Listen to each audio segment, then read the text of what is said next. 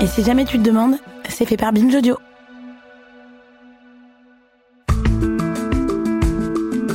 Qu'est-ce que ça veut dire la sororité?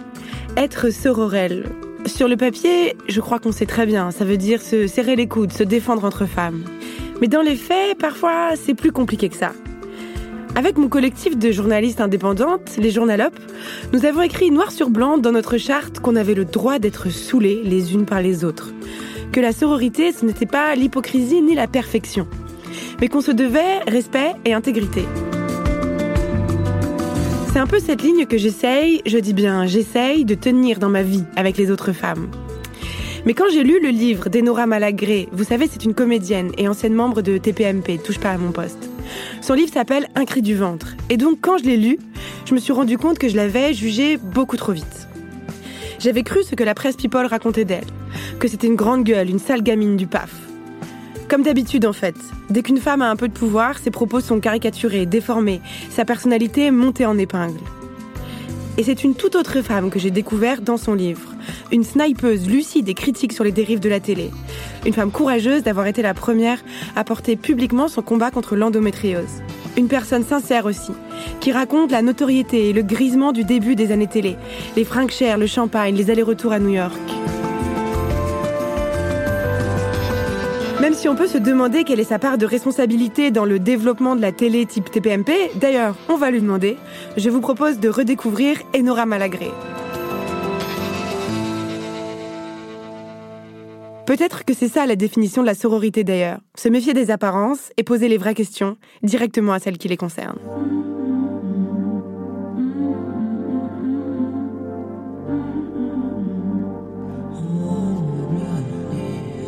Non mais laissez-moi parler. C'est vraiment insupportable. On peut plus rien dire. Vraiment, c'est n'importe quoi. Peut plus rien dire. Et la prochaine fois, ça sera quoi? On peut plus rien dire. Qu'est-ce que c'est que ça?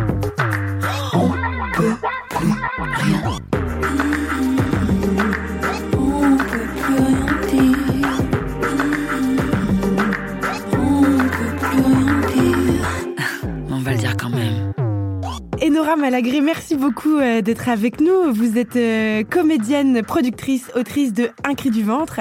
Euh, vous êtes actuellement en tournée avec votre pièce dans toute la France qui s'appelle Derrière le rideau. Et vous aviez explosé aux yeux du grand public à l'époque où vous étiez chroniqueuse chez TPMP. Vous nous faites le plaisir d'être avec nous aujourd'hui.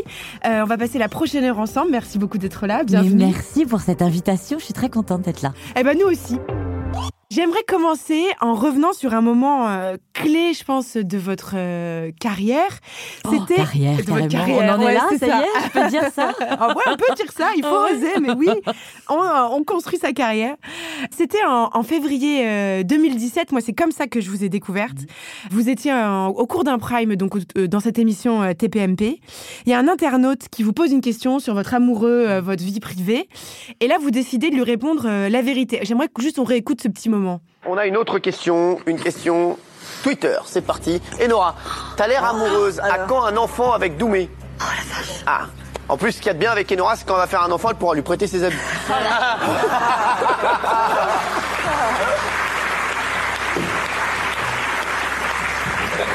elle a déjà toutes tous les habits, c'est un truc de ouf.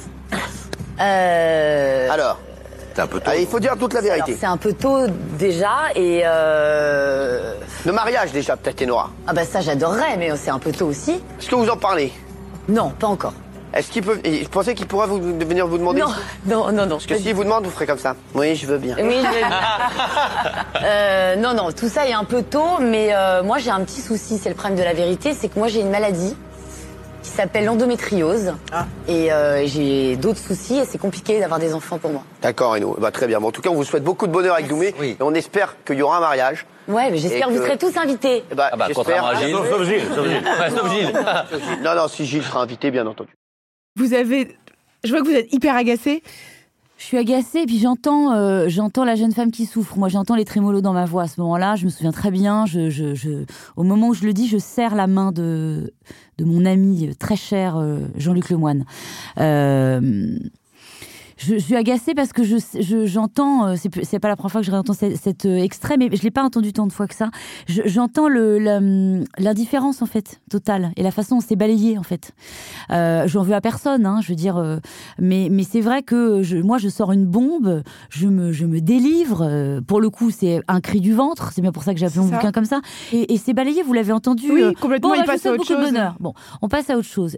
Alors qu'on a là le témoignage quand même d'une jeune femme euh, qui parle d'une d'une maladie et on en parlera peut-être après, mais qui touche une femme sur dix et qui est très handicapante. Donc cet extrait, il n'est pas agréable à réentendre, évidemment. C'était en, 2017, la maladie, elle n'était pas aussi euh, connue euh, qu'aujourd'hui. Mm. Vous aviez prévu d'en parler mm. ou c'est venu comme ça euh Non, non, j'ai pas prévu d'en parler. C'était un moment de ma vie où moi, j'étais vraiment très, très, très malade. À ce moment-là, ce, mois-là qui se déroulait, ce, mois de février, et on n'arrêtait pas de me poser cette sempiternelle question qu'on ne pose pas aux hommes, hein, d'ailleurs, mais qu'on pose à une femme après 35 ans, comme par hasard. J'avais pas encore pondu, hein, donc ça, ça semblait louche. Et il y avait cette un peu, il y a eu une part d'agacement. Et puis, euh, et puis c'est en fait c'est cette petite euh, souris de Capucine à Nave qui était à ma gauche et mon ami Jean-Luc Lorraine qui m'ont soufflé à l'oreille euh, pendant que la question était diffusée, dis-leur. Parce que je pense qu'ils sentaient que j'avais besoin peut-être d'en parler, j'en sais rien. Donc ça a été vraiment, c'était évidemment pas prévu. Et puis surtout, ça, je crois, après, ça a un peu changé ma vie, cette histoire, parce que je me suis rendu compte à quel point ça avait touché beaucoup de femmes.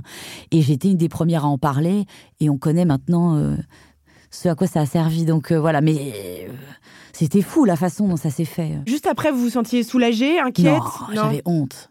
J'avais honte. honte? Oui, je sais pas. Vous savez, c'est vraiment le problème de des femmes on a, on a, dès, qu'on dévoile une chose de nous, on a honte. Hein. On est quand même très euh, formaté pour ça, malheureusement. Heureusement, on se bat contre ça en ce moment. Mais euh, non, non, j'avais honte. Je me suis demandé la question. Je me suis posé la question pourquoi j'avais délivré ça? J'ai trouvé ça d'une impudeur totale. Euh, et puis, et puis tout de suite, je me suis dit, ça va se voir. Enfin, je sais pas. Je me suis raconté tout un truc un peu euh, un peu psychiatriquement étrange. Et puis, euh, et puis c'est quand je suis, et puis donc comme ça a été reçu dans une indifférence totale, ça renvoie en plus, je trouve, à une mmh. honte. Je me suis dit mais pourquoi j'ai été dire ça? Et quand je suis sortie de l'émission, c'est là, c'est juste à ce moment-là que j'ai su, mais pas des centaines, hein, des milliers de messages, des milliers vraiment, hein, euh, voire même des millions, hein, de, de, messages de femmes qui m'ont dit merci. Je me suis dit, oulala, là là, ah oui d'accord, ça touche donc véritablement une femme sur dix et je ne vais donc pas rien faire de cette parole que j'ai enfin réussi à libérer. Vous avez écrit dans votre livre euh, Je suis une grande gueule avec une mission ou avec un, message, non C'est euh, C'était si prétentieuse que ça. Euh, oui, c'est possible. En tout cas, là, pour une fois. C'était votre mission. Oui, non, mais pour une fois, moi qui ai quand même vociféré pendant pratiquement sept ans, parfois pour ne rien dire, pas toujours. Hein. Mais euh, là, il m'a semblé euh, que j'allais pouvoir enfin peut-être être un peu utile. Ce qui est hyper intéressant quand on lit votre livre Un cri du ventre, que moi j'ai trouvé euh, passionnant, que j'ai dévoré en, une nuit, c'est qu'on se rend compte que pendant ces sept années justement de, télévision, vous avez vraiment énormément souffert, que c'était mm. extrêmement difficile. Et on se dit, mais à quoi ça devait ressembler de passer tous les jours de l'extrême douleur à l'extrême exposition? Je crois. Alors déjà, je pense que c'est le cas pour tous les boulots. Je pense qu'on endosse un, costume quand on va au travail, euh, qui peut d'ailleurs euh, ressembler à une armure parfois. Ça a été mon cas, comme comme nous toutes. Euh, après, je crois que justement, j'avais très très mal et je, ce personnage un peu que je campais dans touche pas mon poste, voilà, très truculent, très tout en couleur, m'a aussi un peu aidé à faire taire aussi un peu la douleur parce que encore une fois, il y avait quand même une part de jeu, donc l'adrénaline qui va avec, et ça a fait un peu taire la souffrance par moment. Donc je crois qu'au contraire, j'ai eu un petit peu de chance. Et puis moi, j'ai eu la chance de pouvoir masquer encore plus ma maladie. Alors, enfin, je sais pas si c'est une chance, vous voyez, comme quoi je dois encore faire quelques séances de psy. Mais en tout cas, euh, on arrive là, on est pomponné, on est maquillé, euh, on est, on est poussé dans l'arène, mais euh, avec un joli costume. Donc ça aide aussi. Moi, j'ai souvent été marquée par la douleur, par la prise de médicaments. il n'y paraissait rien puisque j'avais euh, mon costume de scène euh, et mon hmm. maquillage. Aujourd'hui, vous, vous retrouvez le, théâtre, donc vous êtes à l'affiche d'une pièce derrière le rideau. Qu'est-ce que ça vous fait de retrouver euh, le théâtre? Oh bah je... je... Moi, j'ai commencé par ça. Donc, euh, en fait, j'ai plus fait de théâtre que de télé. Finalement, sept ans, ça paraît long, mais ce n'est qu'une parenthèse dans ma vie. J'ai quand même déjà, même si je suis jeune, 42 ans bientôt. Et, euh, toute ma vie d'avant, c'était le théâtre. Donc, c'est euh, un retour aux sources. Et puis, j'y retourne avec plus de solidité, plus d'assurance et, surtout plus de joie. Au début, quand on démarre, quand on est comédienne, on est, on est fébrile, quoi. Moi, je me rends compte, là, vraiment de la chance que j'ai pouvoir euh, retourner faire du, du, théâtre, de retourner sur scène. Donc c'est euh, libérateur pour moi et je me sens, euh... oh, je sais pas comment vous dire quoi. J'ai l'impression d'être au bon endroit quoi. Ah bah c'est chouette ça, on est, on est ravis pour vous. C'est pas mal. c'est un bon sentiment d'être au bon endroit au bon moment. Mm. Quand vous étiez petite, vous racontez que votre rêve c'était de recevoir un Molière. Est-ce que c'est est -ce c'est toujours votre rêve? Oui, oh bah tant qu'à faire, hein. ça n'arrivera sûrement jamais. Mais oui, oui, euh... oh, je crois qu'on est toutes un peu comme ça. On, à un moment, on, on, se met devant sa glace, on prend sa brosse à cheveux et puis, euh, et puis on, on, espère un instant de gloire. Moi j'étais toujours plus petite que les autres, plus malingre euh, donc je, je, crois que j'avais très envie qu'on me regarde, quoi. C'est pour ça que j'ai parlé très fort, euh, très tôt, je crois. Ce qui est hyper intéressant euh, dans votre livre, c'est que vous êtes d'une sincérité que je trouve euh, précieuse. Et vous racontez aussi un peu au début euh, l'euphorie de, de, ces années télé. Vous racontez les belles fringues, les, retours à New York, le champagne, les fêtes. C'était grisant au début, cette vie-là? Oui, oui, c'était grisant. Puis moi, je viens d'un milieu plutôt modeste, quoi. Je, et puis on a un rapport à l'argent qui est vraiment pas honteux, je dirais, mais en tout cas qui, qui, qui, est pas normal. euh, et, ah non, alors là, moi, je suis tombée vraiment dans la caricature, quoi. Vraiment, j'ai, ça m'a brûlé les doigts. Euh, j'avais envie de tout dépenser, j'avais envie de tout vivre euh, très vite, très fort. Ça, ça correspond aussi à mon caractère, mais j'ai tellement peur, comme j'ai grandi un peu avec la maladie, ma mère était malade, je suis malade, donc j'ai tellement peur que tout s'arrête très vite que je suis très boulimique de la vie. Donc euh, les 50 paires de pompes, enfin j'étais Carré Bradshaw, quoi. C'était une caricature. alors qu'en fait, je ne suis pas comme ça dans le fond, mais je crois que j'avais envie d'y goûter à cette vie-là, tout en ayant d'ailleurs complètement conscience que c'était pas moi, mais j'aimais bien ce petit personnage de la petite pépette, euh, un peu, euh, un peu princesse vulgaire, ça m'amusait. Est-ce que cette notoriété, ça a eu des impacts que vous ne vous aviez pas forcément prévus, par exemple dans vos relations avec les proches Est-ce que, ça avait, est-ce que ça a changé des choses? Oui, ça a beaucoup changé. Il y a eu deux choses. Premièrement, avec mes proches, euh, je m'en suis éloignée évidemment un moment. Heureusement, ils m'ont rattrapé. Euh, j'ai la chance d'avoir uniquement des amis ou des proches qui ne font pas partie de ce métier, donc ils m'ont remis à ma place. Mais j'ai chopé un petit boulard à un moment, bien sûr. Et puis, euh, et puis par contre, j'ai goûté à la notoriété euh, très soudaine, pas très légitime, parce que moi, euh, je suis vraiment quand même pas grand monde. Enfin, je veux dire, je faisais rien de spécial à part faire l'andouille à la télé, quoi. Donc, et puis, euh, et puis, c'est une autorité qui est celle de la télé. Donc, elle est très, euh, les gens vraiment vous accaparent beaucoup. Euh, sont très intrusifs, etc. Je n'étais pas très trop préparée. Et puis il y a eu une anecdote quand même euh, assez forte où quelqu'un a, a, fait croire qu'il m'avait tué euh, dans mon appartement. Vous avez peut-être dû entendre parler de ça. Enfin, c'est quelqu'un qui avait tweeté, qui avait, euh, voilà, qui avait, qui avait appelé la police en disant j'ai tué Nora Malgré, elle gît dans son sang. Puis il avait donné mon adresse, mon étage, le numéro de ma porte. Moi j'étais en train le de faire cauchemar. du yoga. Euh, ouais. La porte s'ouvre, c'est le GIGN quand même. Hein. Il me dit il est où, il est où? Je, je sais pas. mais je ne comprenais pas. Ils vont voir ma coloc. Ils me disent vous êtes qui? Bah je suis Claire. Enfin le truc complètement surréaliste. Et puis en fait, on a retrouvé le type qui avait des mèches de cheveux à moi, enfin un truc un peu sordide à la Seven. Et ça, euh, on se dit, mais enfin. Euh, c'est quand même surréaliste, je suis quand même pas Madonna et ça m'a vachement traumatisée. Et puis les couvertures de magazines qui peuvent amputer certaines relations aussi sentimentales, euh, l'intrusion dans ma vie de famille, enfin bon, quand on n'est que moi, c'est bizarre quoi. Voilà. Donc ça c'est un peu la mauvaise partie et puis la bonne partie c'est de jamais faire la queue et puis de se faire, de se faire offrir des crèmes. ça c'est pas mal. c'est clair. Et dans vos relations, euh, vous racontez dans votre livre aussi que euh, en date, on vous pose toujours des, enfin on vous posait toujours des milliards de questions sur Hanouna, sur la télé, que c'était comme une interview de, avec Télé 7 oh jours. Là là, mais c'est marrant parce que j'ai vraiment bien fait d'écrire ça parce que c'est encore le cas. Ah ouais. C'est incroyable. Hier, j'ai, non mais je vous jure, hier encore, j'ai fait un déjeuner ouais. qui était professionnel où j'y allais. Euh, pleine d'espoir. et en fait, euh, le mec s'est payé un déjeuner avec Nora Malagré qui lui a permis d'avoir des petites infos sur les coulisses de TPMP. C'était surréaliste. Et à un moment, j'ai failli lui dire, mais on pourrait peut-être parler de, de ce projet. oui. Et en fait, non, j'ai eu 30 minutes sur Hanouna, 30 minutes sur TPMP. Bon, bah, il restait 5 minutes pour moi. Ah, ça colle à la peau. Ah là là, mais alors c'est pas très, c'est pas grave. Mais, mais c'est surtout encore, à la limite, qu'on me parle de l'émission, je le comprends. J'appartiens à cette émission, je le comprends. Moi, qu'on me parle de la vie d'Hanouna et tout, mais je n'en sais rien, euh, ma bonne dame. Oui, Demandez-lui. Enfin, je, je... c'est très curieux. C'est en même temps ce qui trahit une fascination totale des gens pour, euh, pour Cyril, ça c'est certain. Vous étiez fasciné, vous aussi? Oui, bien sûr. Bah, au début, non, parce que moi, je, je le connaissais en tant qu'ami. Donc, euh, j'étais ni impressionnée ni fascinée. C'est quelqu'un que je connais vraiment depuis 20 ans. Après, quand je l'ai vu, moi, évoluer, l'animal euh, euh, médiatique qu'il est devenu, l'animateur qu'il est devenu, parce qu'il a quand même inventé quelque chose de très nouveau, qu'on aime ou qu'on n'aime pas, ah oui, ça, ça m'a fasciné. Et je, je le trouve encore tout à fait fascinant. Là, qu'on aime ou qu'on n'aime pas, la façon de se réinventer qu'il a, euh, ça fait quand même 12 ans qu'il fait une quotidienne. Bon, bah, c'est un cas d'école, ça n'est jamais arrivé. Est-ce que ça faisait peur ou est-ce que ça fait toujours peur aux hommes euh, une femme célèbre? Je sais pas si c'est la célébrité, je crois que c'est le pouvoir. Une femme, euh, pe- peut-être la célébrité, la célébrité, elle peut un peu fasciner euh, dans le mauvais sens. J'en ai eu un petit comme ça que j'ai fréquenté. J'avais écrit un article sur lui d'ailleurs pour bien l'épingler, euh, qui était là un peu pour le pognon et effectivement un peu pour la fame. Mais je crois que c'est surtout que les femmes de pouvoir font peur, toujours dans cette société quand même toujours très patriarcale et hétéronormée. Donc du coup, forcément, euh, ouais, une femme qui prend de la place, une femme qui parle, qui parle fort, qui prend un peu la lumière, euh, ça a tendance à déplaire, c'est sûr. Vous, on vous l'a déjà fait remarquer? Oh oui, oui, oui, oui. On me fait du on, m'a fait beaucoup de ce qu'on appelle du mansplaining.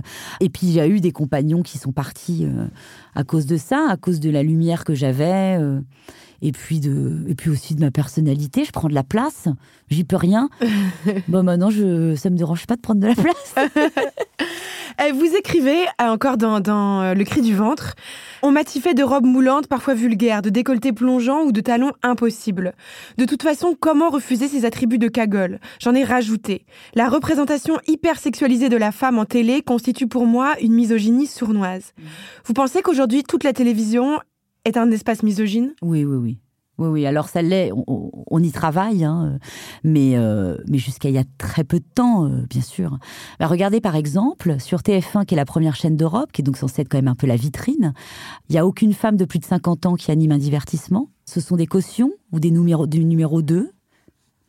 Il n'y a pas de femmes noires non plus. Euh, c'est un milieu quand même très compliqué. Ou alors quand elles ont plus de 50 ans, elles sont quand même, elles sont plaquées. Enfin, elles doivent faire de l'info, par exemple. Si, si, on- elles ont le droit de faire des choses sérieuses. Ah oui, c'est ça. Oui, elles peuvent exactement. Oui, elles Mais par faire une contre, interview c'est inan- politique. Voilà, euh, ouais. exactement. Là, tu as le droit d'être euh, un peu plus âgé et tu as le droit de- d'être un peu moins jolie ou tout du moins de pas faire partie de justement de ces critères de poupée, etc. En revanche, euh, une jolie femme euh, voilà, de 50 ans n'aura jamais accès à du divertissement. Moi, je m'étonne par exemple qu'Alessandra Sublet, qui est absolument divine et qui a plus de 45 ans, ne se retrouve pas à la tête d'une grande messe sur TF1. Ah oui, c'est vrai. Non, on lui Ouais. donne 10 minutes, euh, c'est Canteloup. Ah, Ça va vrai. bien et ça suffit. De quelle émission vous rêveriez, vous? Oh là, alors aujourd'hui, euh, Vous en avez pas de retour à la télé non, non. pas tout de suite. On me propose des choses, mais c'est pour faire toujours un peu pareil. Donc moi, la grande gueule, j'ai donné. Mm, ouais, c'est ça. Euh, après, non, non, mais je- c'est c'est toujours un média qui m'intéresse. Il y a encore des choses à faire, mais ça serait ou une émission culturelle. J'aime bien aussi le testimonial. J'aime bien aller à la rencontre des gens. Le euh, aller demander des témoignages, des c'est ça? témoignages, voilà, faire accoucher un peu des consciences, accompagner des gens, je sais pas. Mais là, en ce moment, il n'y a pas grand chose qui me fait rêver. Mais euh, ou alors la place est déjà prise. Et le podcast, ouais, ça vous dirait? Alors le podcast, on est en train de m'en proposer plein, mais je sais pas chez qui aller. Ah. Mais ça, ça me plaît bien. Je trouve ça- moi, alors ça fait très vieille dame ce que je suis en train de dire. Non, non, mais je trouve que c'est un exercice fascinant que je découvre moi. euh, voilà, que je découvre, qui sont quand même portés par une, la génération en dessous de la mienne, et je trouve ça formidable. Enfin, il y a vraiment des, des modes de communication là que je trouve fous et qui sont surtout extrêmement euh, euh, militants, libres. euh. Moi, j'ai l'impression via les podcasts de retrouver la libre antenne que moi j'ai connue et euh, à, à l'époque de Radio Nova, par Oui, exemple. parce que vous, vous avez commencé chez Radio Nova. Ouais, ouais, ouais, Alors ouais. racontez-nous comment c'était Nova dans les Oh. grandes années. Ah là là, mamie raconte les anecdotes. bah, c'était fou, quoi. J'ai, j'ai connu Jean-François Bizot, moi j'ai eu cette chance. J'ai été formée par Fadia Dimergi, qui était la cofondatrice de Radio Nova. Quoi vous dire, euh, me retrouver. un- un- bon, j'ai pas dit un mot, hein, j'ai pas fait d'interview, je vous rassure tout de suite. J'étais juste leur spectateur, mais spectatrice, pardon, mais de voir les Wu-Tang, euh, MC Solar, euh, qui devisaient avec Frédéric Tadei. Enfin, c'est des moments qui sont précieux, quoi. J'ai, appris beaucoup de choses. J'ai découvert Louise Bourgeois, comme Africa Bambata, comme. je sais pas, comme Larry Clark. Enfin, c'est, moi, j'ai fait toute ma culture grâce à Nova. Nan Goldin, alors Nan Goldin, ça a changé ma vie. Je l'ai découvert grâce à cette radio. Donc, euh, j'y ai fait à peu près toutes les tranches musicales, beaucoup la nuit quand il n'y a plus personne, ce qui est pas mal. On se retrouve face à soi-même. Oui, c'est beau la radio la nuit. Bah, c'est beau la radio la nuit, puis surtout la discographie et, euh, et la bibliothèque de Radio Nova, c'est un temple sacré, quoi. Donc j'ai appris beaucoup de choses, puis j'ai fait des rencontres merveilleuses qui m'ont beaucoup, beaucoup appris. Est-ce que ces rencontres, elles vous ont. Comment ils ont réagi, tout cet entourage, après, quand vous avez un peu changé de- d'environnement, que vous êtes passé à, à la télé? J'ai été déshéritée. Alors, pour euh, les gens de Nova, alors en fait, moi, euh, on m'avait dit si tu veux faire quelque chose de militant, parle de Larry Clark ou de Jean-Michel Basquiat sur une radio comme Énergie. Sur Nova, c'est facile. Les gens sont acquis à ta Mmh. cause. Ah, intéressant, oui, c'est vrai. Donc du coup, quand j'ai été appelée par Coé, que je ne connaissais pas, je savais pas qui c'était moi, pour faire une libre antenne à Énergie, que je n'ai fait que neuf mois certes, j'y suis allée en me disant les mots de Jean-François Bizot résonnaient justement. Donc je suis partie.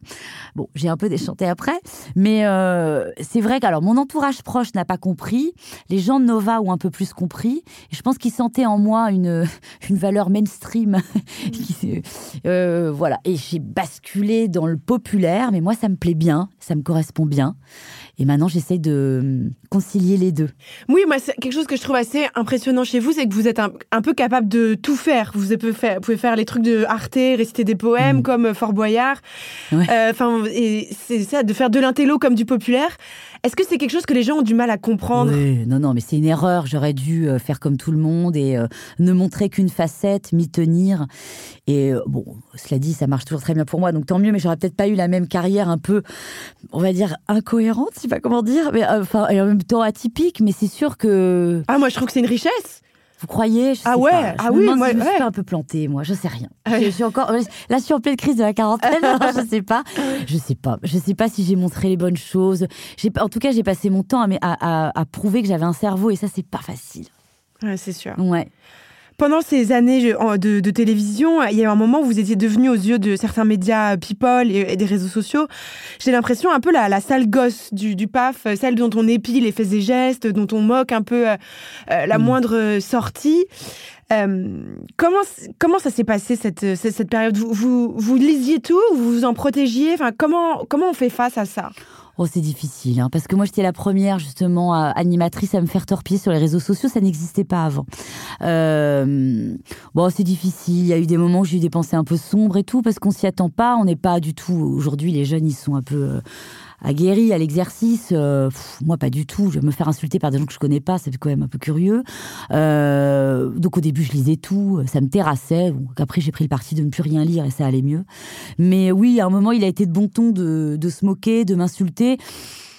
Même sur des prises de, de, de parole que j'ai fait, alors ça me fait rire parce que maintenant on se rend compte, ah, finalement, elle avait raison. Finalement, bon, bon, mieux vaut tard que jamais. Et puis à l'époque, moi, il n'y avait pas hein, cet esprit de sororité qui nous anime en ce moment. Il n'y avait pas ça. Moi, j'aurais bien aimé avoir des grandes sœurs, des, des figures féminines qui m'auraient pris un peu par la main, qui m'auraient dit peut-être de me calmer à un moment, de me taire à d'autres, de réfléchir à deux fois avant de parler.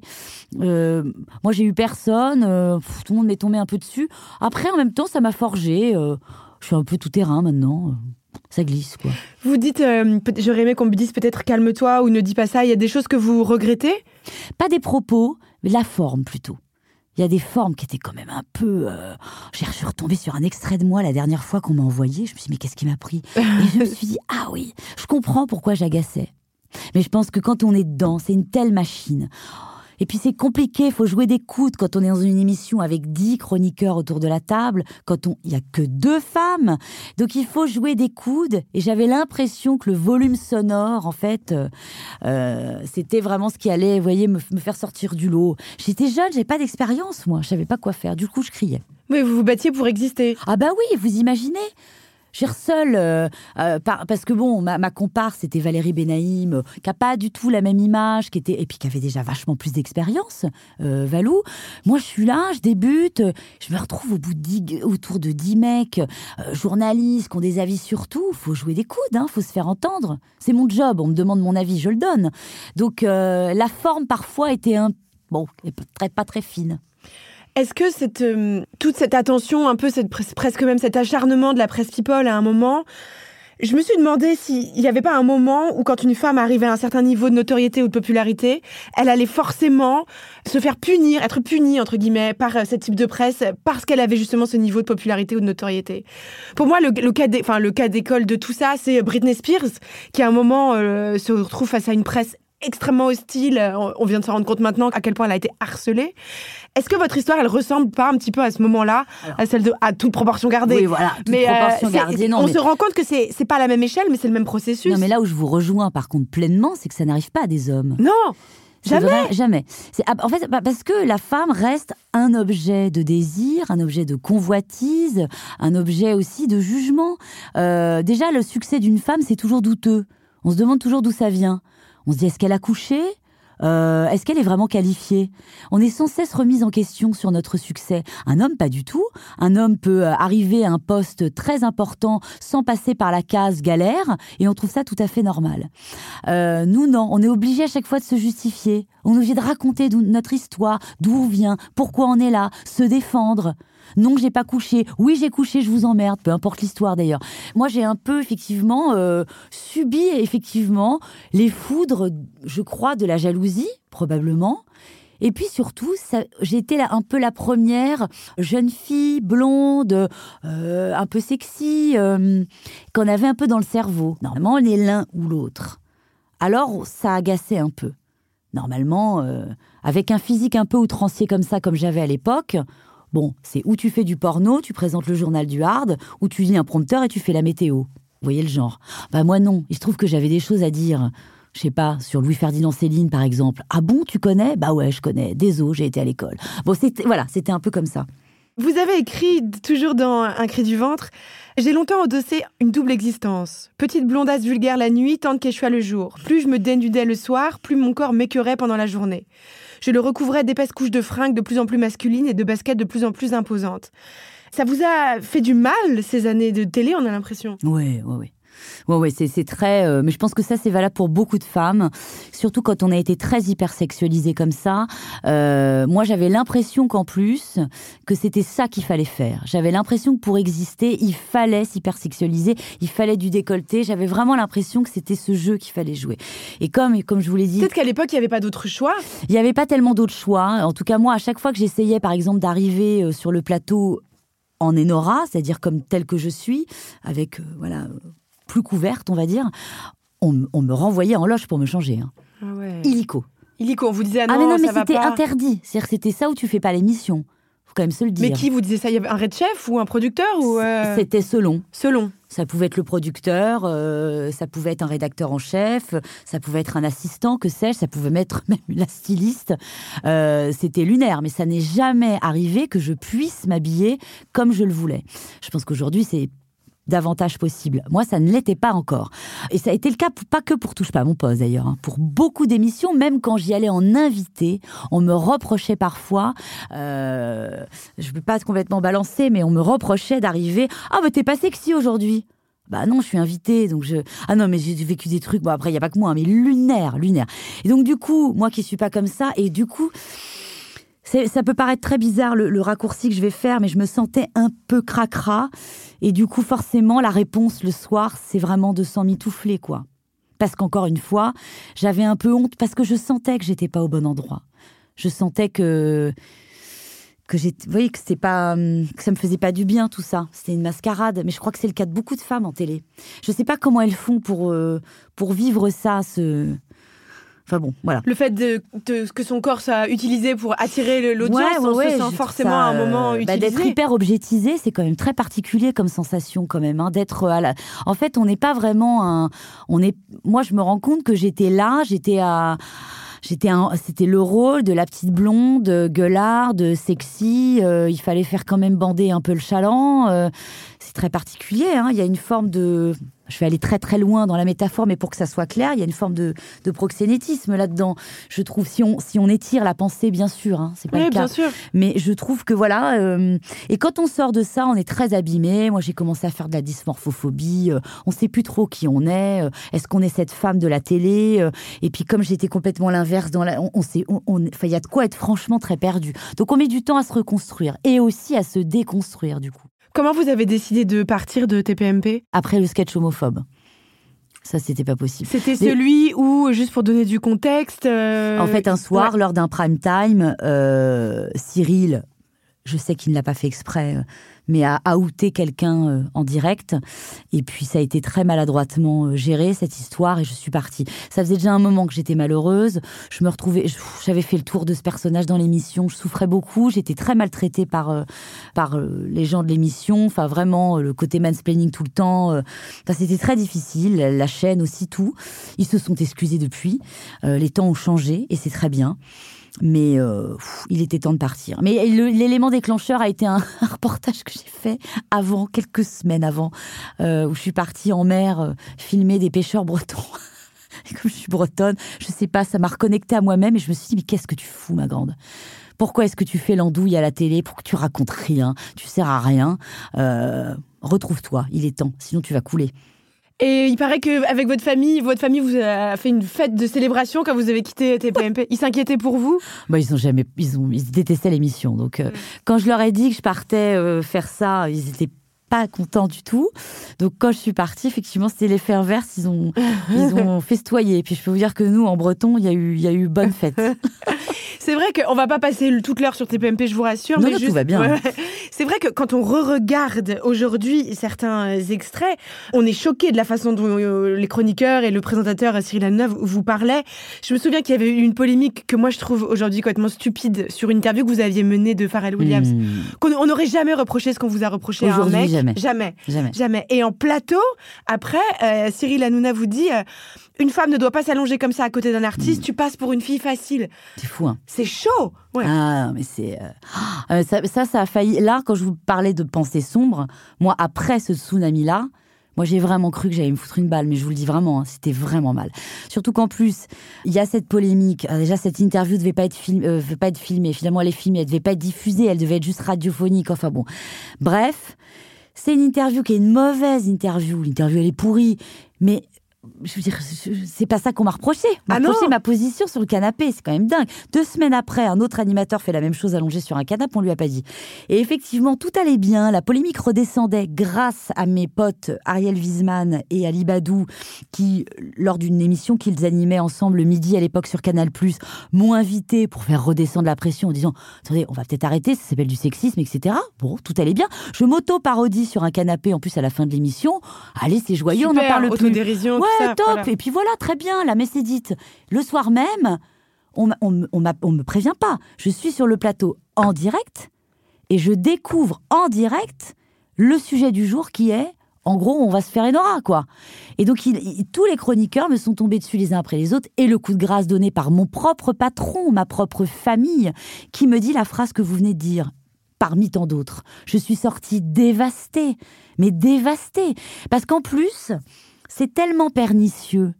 Et j'avais tellement pas de soutien à l'époque, il n'y avait pas cette sororité, encore une fois, il n'y avait pas MeToo, que moi, quand je rentre chez moi, ben moi, je pense que j'ai mal agi. Et je me dis, bah ouais, tu t'es mal tenu, tu t'es mal comporté. Vous imaginez?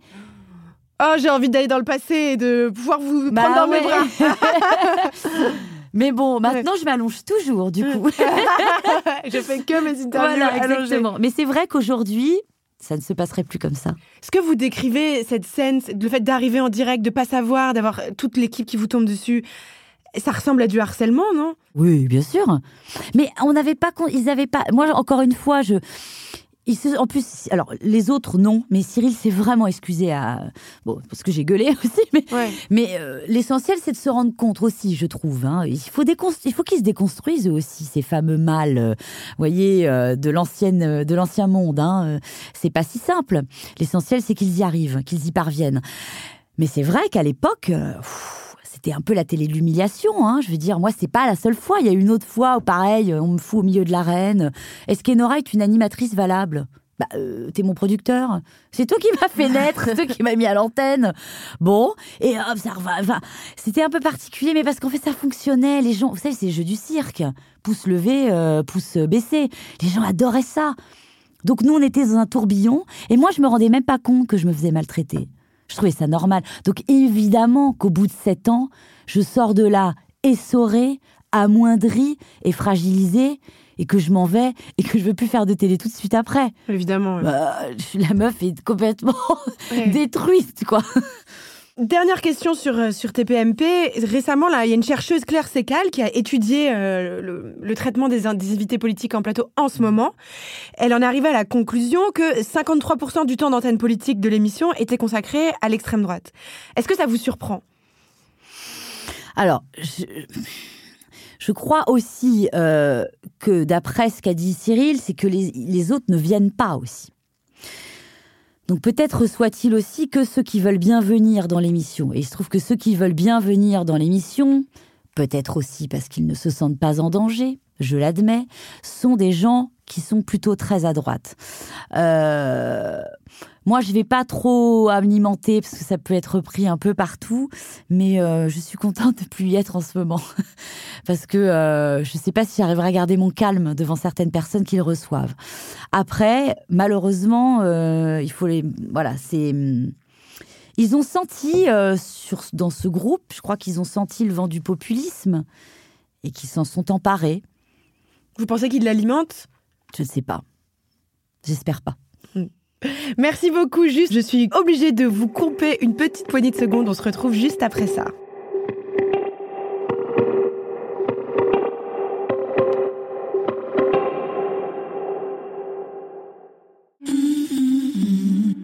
On peut plus rien dire.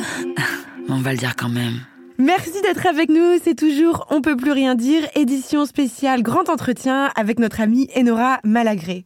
Coucou. Euh, Enora Malagré, comment vous êtes devenue féministe? Oh bah je je je je le suis pas devenue, je le suis. Enfin moi j'ai été élevée par une maman. Euh, moi je viens d'une lignée de femmes euh, féministes. Ma grand-mère l'était, mon arrière-grand-mère même l'était profondément. C'est des femmes qui se sont battues pour le droit des femmes. Ma mère, je vous en parle même pas. Donc je crois que moi c'est un peu dans mes gènes. Euh, moi j'ai été élevée vraiment par une maman. Qui m'a sommé carrément de ne pas que je que je vraiment qui m'a rabâché que je valais autant qu'un homme, si ce n'est plus.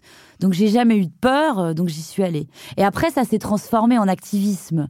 Mais je crois que je l'ai depuis toujours, ça. Dans votre livre, vous racontez avec beaucoup de courage les différentes euh, fausses couches qu'ont induit votre, votre maladie, l'endométriose. Vous décrivez aussi un, avortement suite à une grossesse extra-utérine et vous racontez à quel point ça fait mal, à quel point ce sont des expériences extrêmement douloureuses. Euh, pourquoi, selon vous, ce sont des choses...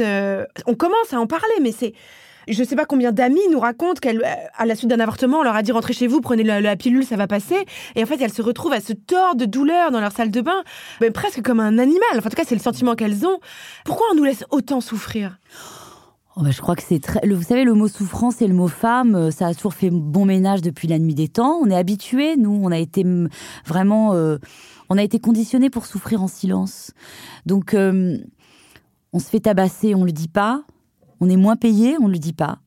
On se fait humilier, on le dit pas. On va bosser, on ferme notre gueule, on s'occupe des gosses. Vous voyez, on est, c'est très inhérent à, enfin voilà, c'est très féminin. Je crois qu'il est temps justement d'arrêter ce, cercle, ce cycle. je sais pas comment on dit ça. Vous avez compris, pardon. Oui, euh, et donc, je pense aussi que tout ce qui touche à l'intimité de la femme est à la fois tellement sacralisé, puisque c'est le temple de, euh, voilà, de la fécondité, etc., que du coup, quand il est défaillant, on n'a pas envie de le savoir. C'est sale. Donc euh, vraiment, c'est c'est de l'ordre de, tu, enfin vraiment, on peut pas l'accepter, quoi, de l'inacceptable. Donc je pense que c'est un peu tout ça mélangé. Moi, je suis pas philosophe, hein, j'essaie de vous le dire avec les mots à moi. Hein. J'espère que je suis pas trop débile, mais euh, en tout cas, c'est sûr que euh, moi, je m'étonne encore, par exemple, quand on parle des fausses couches, de voir que même entre nous, entre femmes, on a du mal à en parler. On a du mal à se livrer. Je crois qu'il est vraiment temps qu'on s'habitue à se livrer, qu'on s'habitue à se parler. Euh, c'est quoi pour vous être sororelle? La sororité, ça veut dire quoi pour vous? Je crois que c'est hum, une bienveillance, euh, mais sans, sans sans concession. C'est-à-dire que je trouve qu'il y a une sororité qui s'installe aujourd'hui qui est assez jolie, mais elle est encore un peu sélective. C'est-à-dire? À mon goût. Ah bah, certaines n'ont pas la carte, certaines ne bénéficient pas de ces sororités. Moi, j'en ai pas toujours bénéficié. Je vois des jeunes filles qui n'en bénéficient pas. Euh, moi, je suis la première, par exemple, à cracher sur la télé-réalité. Je veux dire, le concept de la télé-réalité. J'ai été euh, très agressive, très offensive vis-à-vis de ce système-là. Pour autant, les gamines qui font de la télé-réalité, j'ai envie de les protéger, de les embrasser, de leur expliquer à quel point ça peut être dangereux, etc. La sororité, c'est aussi de prendre soin de nos, de nos sœurs sans forcément comprendre pourquoi elles font ça. Vous voyez, c'est vraiment une bienveillance totale, gratuite. Et je trouve que vraiment, enfin, j'espère qu'elle va, euh, qu'elle va être moins sélective. Je trouve que il faut avoir un peu la carte aussi. Vous, c'est quelque chose que vous êtes en contact avec des, des jeunes. euh, enfin, on dit pas actrice de télé-réalité d'ailleurs, qu'est-ce qu'on dit Euh, ouais, participantes, ouais, de la Euh, télé-réalité, c'est quelque chose que vous essayez de faire? Non, je suis pas vraiment en contact, mais par contre, j'ai une grosse communauté sur les réseaux et euh, il y a des petites euh, nénettes qui me disent je suis telle personne. Et on en parle parce que moi je comprends pas tout aussi. Ouais. Euh, je suis un peu larguée sur des choses, donc on, on- c'est- vachement chouette. On, on échange. J'essaye de comprendre moi euh, ce phénomène que j'ai euh, alors longtemps décrié. Maintenant, il faudra essayer de comprendre pourquoi ça perdure. Moi, j'essaie de leur expliquer que c'est une image de la femme qui pour moi est pas tellement justement féministe parce que justement elle continue de, de s'hyper-objetiser, de s'hyper-sexualiser. Encore pire que. Parce que maintenant, c'est la chirurgie, Encore, les implants, voilà, ça va de plus en plus venir. loin. Donc euh, je trouve que voilà, j'essaie de les mettre en garde sur ces dangers-là, sur ces modèles-là, qui sont des modèles en plus d'hyper-vie, de réalité augmentée. C'est pas ça la vie. La vie de Nabila, c'est pas la vraie vie. Nabila, elle a construit un empire, très bien, voilà, elle est toute refaite, bidule, elle est heureuse, elle a ses enfants, elle a plein d'argent.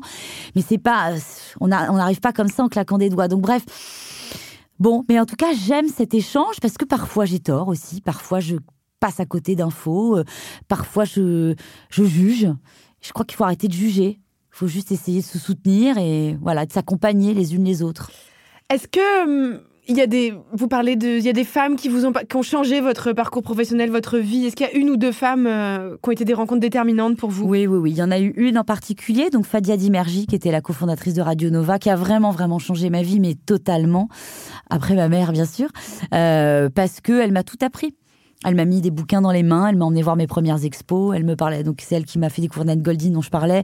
Euh, elle m'a appris un métier aussi qui se trouve être un peu le mien aujourd'hui.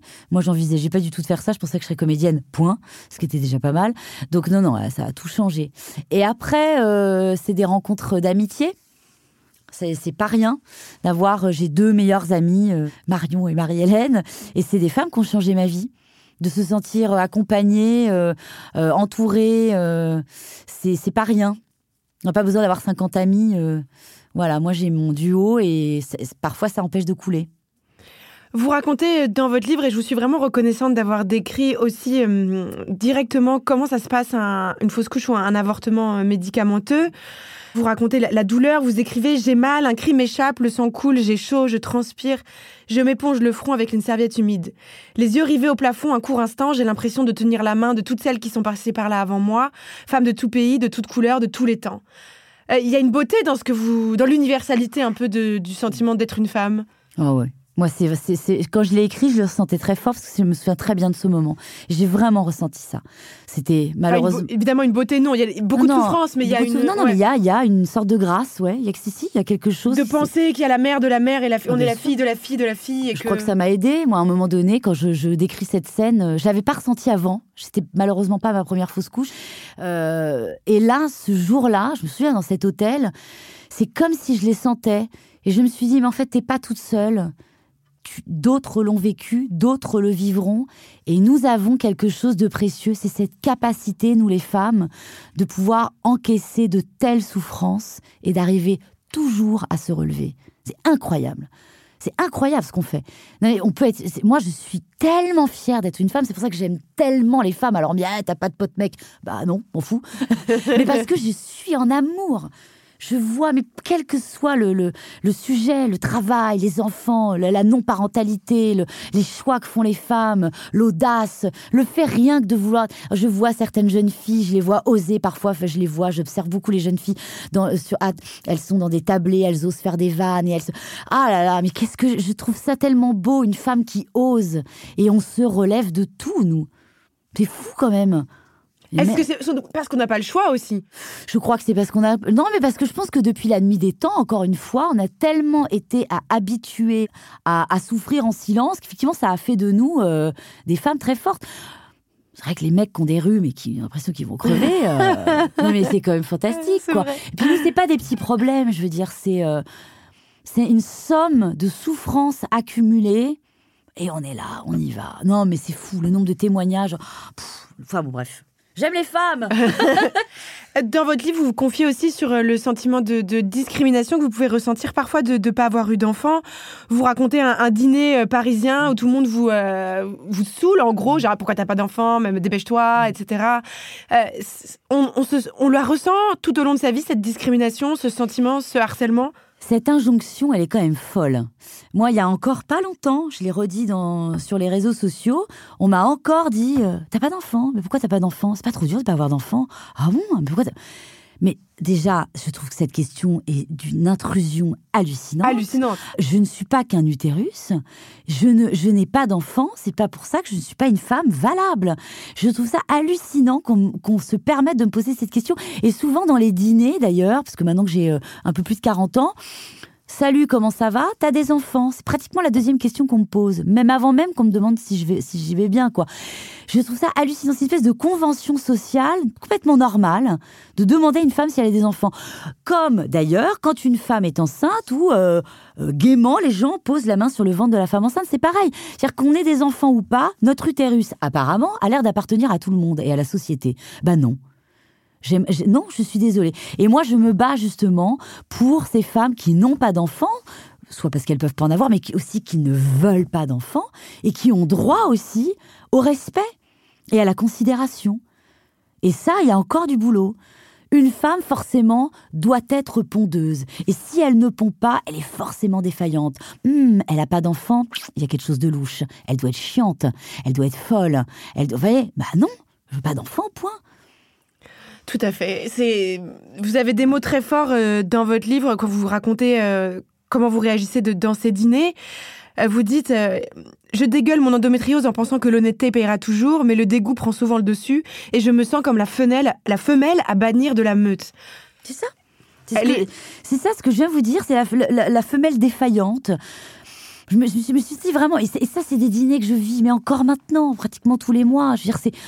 Et puis c'est lourd, c'est d'une lourdeur de vraiment euh, de devoir être réduite à ça. Ah, c'est ça. Moi, j'ai pas envie d'être réduite à euh, encore une fois un utérus. Et vraiment, on est mise de côté. On est bancal d'un coup, euh, et on est effectivement, du coup, on devient un peu hors de la société. Alors, soit on nous regarde avec du jugement, soit on nous regarde avec de la pitié. L'un ou l'autre de ces regards est- horrible. est horrible. Horrible. Bon, moi, j'aimerais une indifférence. Bon, et encore une fois, Ou même de la curiosité, de la sincérité. Et ce jugement, alors certains hommes le ressentent, mais moi, pareil. Un homme qui a choisi, par exemple, à 50 ans de ne pas avoir d'enfant, il passe presque pour un aventurier, un homme libre. Tout à fait. Une femme qui a 50 ans n'a pas d'enfant, elle a forcément foiré sa vie. C'est quand même fou d'être encore à ce point d'inégalité. Dans votre livre, vous confiez aussi que c'était une grande douleur pour vous de, de ne pas réussir à avoir un enfant. Est-ce que vous accepteriez de nous dire où est-ce que vous en êtes aujourd'hui par, par rapport à cette question? Est-ce que vous en avez toujours euh, envie? J'en ai toujours envie, c'est ce que je dis aussi un peu dans le bouquin. Moi, j'ai fait le deuil d'être enceinte, mais pas forcément d'être maman. Euh, on peut être maman autrement. Bien sûr. Euh, après, les chemins sont là. pff, bon, euh, j'en suis que là, il va quand même vraiment falloir que je m'occupe de cette adoption parce que les solutions ont toutes été un peu testées, je dirais. Mais c'est encore une autre aventure et c'est encore pas évident et c'est encore long. Donc on sort de dix ans de souffrance. Et on nous demande de remontrer patte de patte blanche et d'attendre. euh, rien n'est simple. Mais c'est peut-être mon, mon destin, c'était celui-là. Je serais peut-être maman à 50 ans, je sais rien. Dans votre livre, vous commencez votre livre avec une citation de Bukowski, du poète Mhm. Bukowski. Vous citez La perfection me dégoûte. Toutes ces femmes et tous ces hommes qui cherchent la perfection dans les stéréotypes créés par la société me font vomir. Mêmes vêtements, même musique, mêmes expressions, mêmes aliments, même galipette, même voiture, même vie, et finalement, même suicide neuronaux de masse. Parce que vivre comme un automate est sans doute un suicide. Quand tout le monde est pareil, tout le monde n'est personne. La perfection est un petit oiseau en cage qui vit, mange, chie et meurt dans le seul but d'être admiré. Je veux vivre libre. Frigorifié, froid, affamé, mais libre. Pourquoi vous avez choisi cette citation précisément? Oh bah pourquoi pas surtout. Elle est pas elle est pas mal. Ah, hein. elle est très belle. Ouais. Moi j'aime beaucoup Bukowski. Oh bah je trouve qu'elle me ressemble et puis je trouve qu'elle m'arrangeait bien. elle justifie pas mal de ma vie, je trouve. Oh ouais. Moi le, le mot vraiment j'ai été élevée comme ça et je mourrai comme ça, c'est extrêmement banal, mais moi c'est la liberté. D'être une femme libre, c'est ce que j'ai toujours voulu être, n'en déplaise C'est quoi être une femme libre? De faire exactement ce que je veux au moment où j'ai envie. Encore une fois, sans que euh, il faut pas que ma liberté empiète sur le bonheur des autres, mais euh, je fais les choses euh, à l'instinct, je fais les choses le nez au vent, comme j'ai envie de les faire. Je ne m'interdis rien, j'envisage tout. Et je crois, et même mes erreurs en fait. C'est ça aussi la liberté. Je m'accorde la liberté de me tromper. Vraiment. Et, c'est pas mal. Moi, je vraiment, je trouve que la liberté, c'est vraiment ça. C'est de ne absolument rien s'interdire. Eh ben, c'est un magnifique euh, mot de la fin, n'absolument rien s'interdire. Un immense merci d'avoir été avec nous, Enora Malagré. Merci beaucoup. Je rappelle le nom de votre pièce de théâtre Derrière le rideau. Merci à notre chargée de production Charlotte Bex, merci à notre réalisatrice Alice Ninin, notre chère stagiaire Agathe Albuy. On peut plus rien dire, c'est le nouveau podcast de Binge Audio tous les vendredis sur toutes les applis. On a déjà hâte de vous retrouver la semaine prochaine et d'ici là, mes chers amis, faites comme Enora, ne vous interdisez rien. On peut plus rien dire.